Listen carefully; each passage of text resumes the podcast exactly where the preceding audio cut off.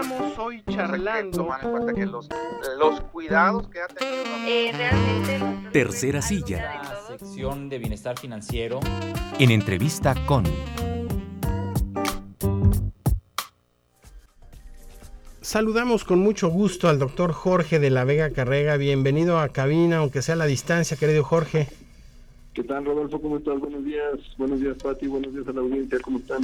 Muy bien, Jorge. Gracias. A propósito de lo que has eh, comentado en sesiones anteriores, en esta ocasión nos dirigimos hacia los servicios de televisión, a los servicios de cable y particularmente a Netflix, Jorge de la Vega. Sí, eh, otro ejemplo más de, cómo se ha ido moviendo la, la industria de los contenidos audiovisuales y ahora Netflix eh, pues con otra con otra novedad eh, el 12 de diciembre del 2022 se, se, presentó en Netflix un, un episodio de una serie que está trabajando con David Letterman. David Letterman eh, es un es un personaje de la televisión de Estados Unidos. Durante más de 30 años tuvo un talk show. Prácticamente todos los, talk shows de, Estados Unidos se, basaron en, David Letterman desde hace mucho tiempo para acá. Él tomó como referencia a, a, a, Johnny, eh, Johnny Carson. él, quiso incluso ser el, el, que le diera continuidad al, programa de Johnny Carson en los, en los 80s, 90 cuando lo dejó. No, no, no fue así, él se siguió por otro lado, pero en, su momento cambió la dinámica de los talk shows y, todos lo empezaron a tomar como referencia, incluso aquí en México el programa este que fue muy famoso de Adal Ramón, este otro rollo, tiene muchísimos elementos tomados del programa David Letterman.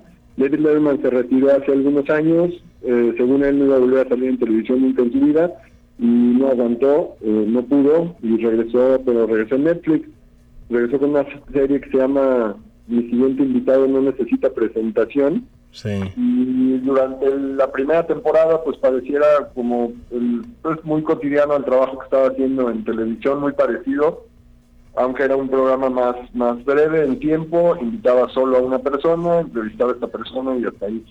Y en, en diciembre, yo la verdad es que me, lo encontré apenas la semana pasada, yo no había visto este episodio, pero se, se, se presentó desde diciembre. Sí, presentó algo yo creo que distinto a lo que estamos acostumbrados, porque su invitado para ese episodio fue Volodymyr Zelensky, el, el presidente. de Ucrania. Y, con la distinción que, David Letterman se movió a Kiev para hacer el programa allá, bueno, todo el equipo de producción de, Netflix se movieron para allá y la entrevista la hicieron en una estación del metro que funciona como refugio antiaéreo y de hecho la entrevista se, interrumpe una o dos veces porque porque suenan las las sirenas de, que anuncian un posible bombardeo, ¿no? Entonces, eh, digo, no es la primera vez que vemos la guerra en televisión, pero me parece que es una forma distinta de presentar los, acontecimientos por la por lo que va incluyendo dentro del programa, porque va intercalando la entrevista que hace con Zelensky con imágenes de, lo que está pasando en, Ucrania, con entrevistas que hace a otras personas que se va encontrando en su camino para llegar al, lugar a donde va a ver a, a Zelensky, eh, entrevista por ejemplo a un comediante en un, en un, en un bar donde todavía hacen espectáculos de, stand-up durante la invasión rusa, o sea, y, comentan esa parte, ¿no? Dicen, qué difícil hacer comedia mientras mientras tu país está invadido y estás esperando que en cualquier momento haya un bombardeo y ese tipo de cosas. Entonces, una forma interesante de, de presentar, de presentarnos este esta situación que se está viviendo en Ucrania y me parece a mí también una forma eh, distinta de, de, para un presidente, en este caso Zelensky, de tratar de buscar el, el apoyo de la comunidad internacional que lo ha estado tratando de hacer en todos los espacios que se le que se le aparecen, que se le presenten enfrente y en este caso pues ahora lo hace a través de, Netflix, ¿no? En una, en una serie. Sí, que además, bueno, el, el, trabajo de comunicación que están realizando desde ahí ha sido muy efectivo y productivo para para Kiev, para Ucrania. Y muy bien tratado este documental, Jorge, porque tiene algunos toques eh, de, pues sí, de documental, de programa de entrevista, el, tratado que hacen de la música de fondo, es decir, muy bien, muy bien estructurado el, el trabajo audiovisual. Sí, y a pesar de, del tema o a pesar del contexto, eh, pues David Letterman no, no deja su, su, su vena cómica y pues Zelensky también saca a reducir sus, sus habilidades como, como comediante, que todos sabemos que antes de ser político fue comediante. Sí, así es. Pero además, mm, Jorge, a mí lo que me parece relevante es que este hombre de 75 años eh, hoy pueda seguir estando tan vigente. Hoy que en un país, por ejemplo, como México, estamos tan ocupados de que los jóvenes tengan acceso a medios de comunicación, que tengan que sean los conductores, que sean los operadores de los micrófonos y del eh, particularmente toda la nueva estrategia de comunicación que hay en un país como este, por ejemplo, pues en Estados Unidos hay, acabo de ver también otra eh, película de Netflix con Emma Thompson, que es la historia de una mujer que pues ya pasó, ya llegó al sexto piso y entonces pues parece que está desplazada y parece que habría que desplazarla y entonces hay una lucha permanente precisamente por sacarla del aire porque, bueno, la consideran que ya está vieja, que ya está pasada de moda, que ya toca cosas. Y igual que David Letterman, lo que demuestran es que la experiencia sigue siendo el gran capital para llevar a cabo estos proyectos. Sí, definitivamente. Hay mucha gente a la que no le gusta el, estilo de David Letterman, no le gustó durante mucho tiempo, pero nos guste o no nos guste, se tiene que reconocer definitivamente que es una toda una institución en, los medios, en los medios de comunicación mundiales, diría yo, porque sí trasciende, trasciende por mucho el, contexto de Estados Unidos. En situaciones cercanas a la nuestra, pues está el caso de Adal Ramones y muchos otros eh, conductores de talk show que, que toman el, el estilo de, de Letterman y así como, como, como pasó en México, pasó en, Estados Unidos, pasó invariablemente, no hay programa que no tenga que no tenga el, o que no tenga algo tomado de, y pues también pasó en, Europa y pasó en Sudamérica, en todos lados, ¿no? sí, es un referente, sí es una institución, y, eso lo ve Netflix, obviamente, y lo aprovecha, y lo aprovecha muy bien, y, saca la serie que parecía que solo iba a ser una temporada, y ya va, ya, va en la segunda, y, pues, es un formato que da para, para que puedan ser muchos años más, ¿no? No, bueno, y, es desde 2018, o sea, no es tan, tan, tan reciente cuando se, cuando eh, establece la, alianza estratégica con Netflix. Sí, incluso han hecho ya otras cosas este, juntos, ¿no?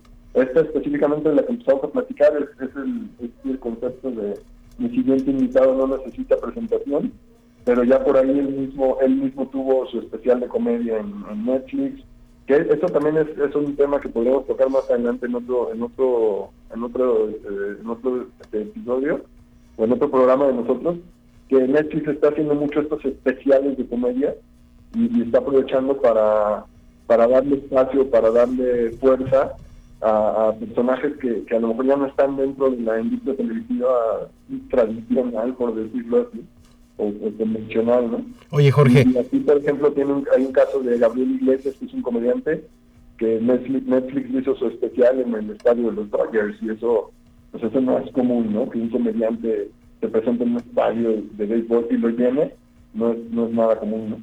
Sí, dices, hablas de la fuerza de los personajes y quién mejor que, que él en la creación de este personaje, así con su barba larga, blanca, encanecida, tipo un Santa Claus, muy afable, muy cercano, muy amigable. Me parece que es una creación extraordinaria, además de que, bueno, su personalidad ya en sí da para mucho, ¿no? Sí, si revisas los episodios que tiene en esta, en esta serie, eh, todos tienen este toque que mencionaste hace un momento, una parte documental, otra parte como de, talk show, otra parte como de, de trabajo hasta un poco periodístico, y describir el contexto y, no hablar nada más de no nada más la entrevista que no sepas ni dónde está, ¿no? Sin explicarte. Venimos a buscar a este personaje a tal lugar para hacer una entrevista aquí porque para él es importante este lugar y te describen todo el lugar y te dan elementos y demás. Eh, lo ves, lo ves a él y, se ve que, que, lo está haciendo única y exclusivamente porque le dio la gana y porque le gusta, ¿no? Y, lo disfruta enormemente, o sea, no, se le ve como, ah, tengo que hacerlo porque si no, no como, ¿no? Entonces, me puedo dar el lujo de hacer este proyecto que se me ocurrió y me gustó y se me, y se me antojó hacerlo y lo hago porque lo quiero hacer y, ya, ¿no? Y porque soy yo y, me puedo dar ese lujo. Claro. No, bueno, y además que como productor televisivo que es, pues sabe lo que está haciendo perfectamente, Jorge. Claro, y, y, en este caso ligarlo también con, lo que yo decía de Zelensky al principio, que también Zelensky sabe perfectamente lo que está haciendo, ¿no? Buscando todos esos espacios, porque ha logrado, gracias a esas participaciones en, cualquier medio que, se, le dé la oportunidad, pues ha logrado visibilizar el, tema de Ucrania pues muchísimo más que, por ejemplo el tema de, África, ¿no? Y ahorita la, ONU está recibiendo una presión muy fuerte de, varios países africanos que están en situaciones parecidas a las de Ucrania y, nadie los voltea a ver porque todo el mundo está pendiente de, de Zelensky, ¿no? Claro, visibilizar y yo le agregaría, Jorge de la Vega, humanizar el conflicto. Humanizar el, el conflicto y recibir el, el, el apoyo el apoyo que, que necesitan, ¿no? De hecho, Zelensky, en, este episodio, Zelensky dice, dice algo que a mí me, dio mucha risa, pero con todo el respeto que merece, dice, dice Zelensky que, que lo que están platicándole a la gente es que, que, Rusia, eh, Rusia entró en guerra con la, con la OTAN, no me acuerdo las cifras que da, pero dice Rusia entró en guerra con la OTAN, ya, ya los rusos perdieron a tantos soldados, perdieron tantos tanques, perdieron tantos aviones, ya se retiraron de tantos lugares y la OTAN no ha llegado todavía, ¿no? Mm, Como dicen, sí, nos apoya la OTAN, pero pues, tampoco es que nos apoye tanto porque estamos aquí solos nosotros contra los rusos. pues sí, fuertes declaraciones. Pues ahí está Jorge de la Vega, interesante reflexión. Sí, y, quiero tomarlo yo como inicio para algunos eh, algunas intervenciones que vamos a tener de cómo se han ido moviendo los la, cómo se ha ido moviendo la producción de contenidos, ¿no? Porque ahora también empezamos a ver a muchos famosos ocupando ocupando espacios en YouTube, eh, pues ya se dan cuenta que, que, más que pelear contra YouTube, pues les conviene aliarse en esta nueva dinámica, ¿no? Y cambiar. Claro. Pues sí, Jorge, pues entonces con esto abrimos una eh, nueva línea de colaboraciones en temas de comunicación digital. Muchísimas gracias, Jorge de la Vega. A ustedes, que estén muy bien. Esperamos verte la próxima. Sí, nos vemos la próxima semana. Saludos desde la Facultad de Comunicación, estoy en clase. Ah, pues saludos. saludos hasta allá. Ciencias de la Comunicación. Muy bien, saludos. Gracias, Jorge. Son las 8 de la mañana con 48 minutos. Vamos a ONU Noticias.